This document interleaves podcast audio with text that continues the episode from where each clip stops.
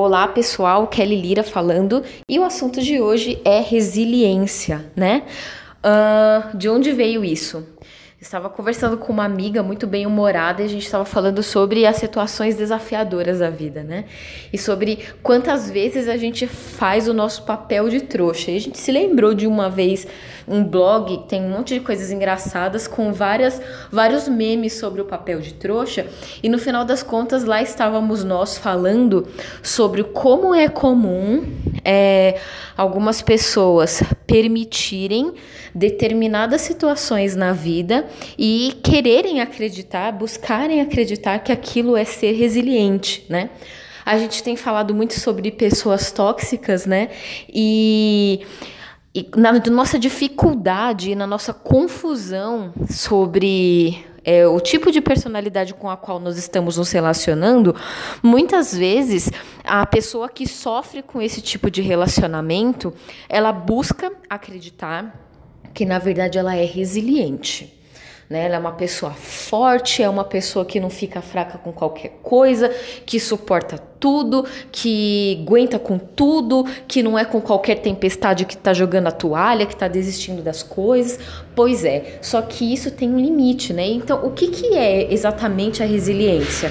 Eu coloquei uma definição aí, eu vou mandar para vocês a definição de resiliência que eu coloquei. Ela diz que é a capacidade de se recuperar de situações de crise e aprender com ela, ter a mente flexível e o pensamento otimistas, otimista, com metas claras e a certeza de que tudo passa.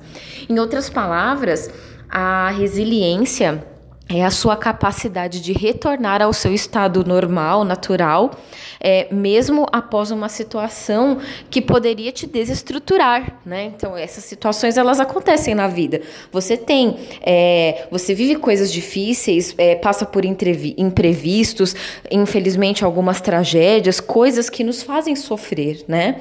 Uma pessoa resiliente é uma pessoa que apesar de ter sofrido ou de estar sofrendo numa situação, ela consegue recuperar suas forças e dar continuidade e seguir em frente.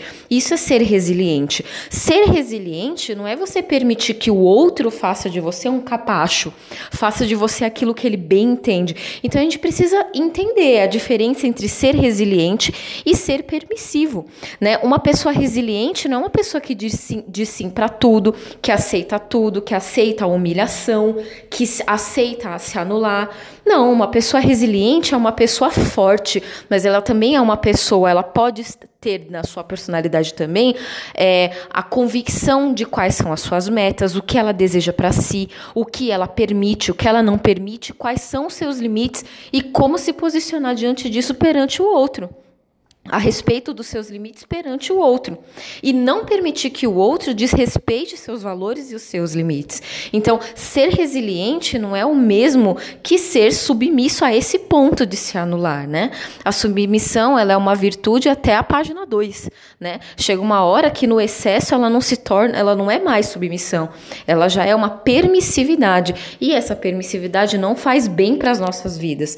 Isso e essa esse desafio ele pode estar presente no ambiente de trabalho, ele pode estar presente em vários tipos de relacionamento, e é importante a gente refletir: será que isso que eu estou permitindo viver, isso que eu estou permitindo que seja feito comigo, é, é, uma, é uma resiliência porque eu estou sendo resiliente, ou será que eu estou sendo permissivo? Então reflita aí, né, esse, as situações que você está vivenciando hoje, que te geram sofrimento, sofrimento e que te geram dor elas estão é, fazendo emergir de você a sua resiliência, a sua força.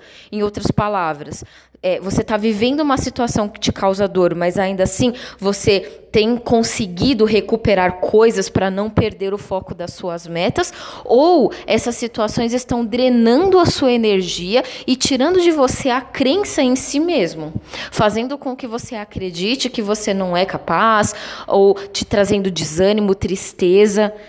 E é assim que você vai descobrir se isso é resiliência ou se isso é permissividade. Olha, é, o entendimento errado de um conceito como esse pode nos levar a um estado de aprisionamento seríssimo, né? E você tentar mostrar para uma pessoa que ela está cega, que ela está aprisionada, é muito mais difícil. Então, algumas tomadas de consciência, elas precisam vir de nós mesmos, da nossa decisão de olhar para o nosso cenário e procurar ter um pensamento racional a respeito do que nós estamos vivendo. E só depende de nós. Então, esse é o momento que você para, olha para a sua vida e fala: "Eu estou sofrendo". OK. Isso me gera dor. Por que isso me gera dor? No momento em que você começa a fazer essas perguntas e começa a responder sinceramente, é que você começa a perceber se é resiliência, se você está sendo vítima de um relacionamento tóxico, se é permissividade ou o que é. Bom, esse é um assunto muito comprido, eu poderia ficar horas falando por aqui, mas eu vou procurar fazer áudios mais é, objetivos para que as pessoas possam ouvir.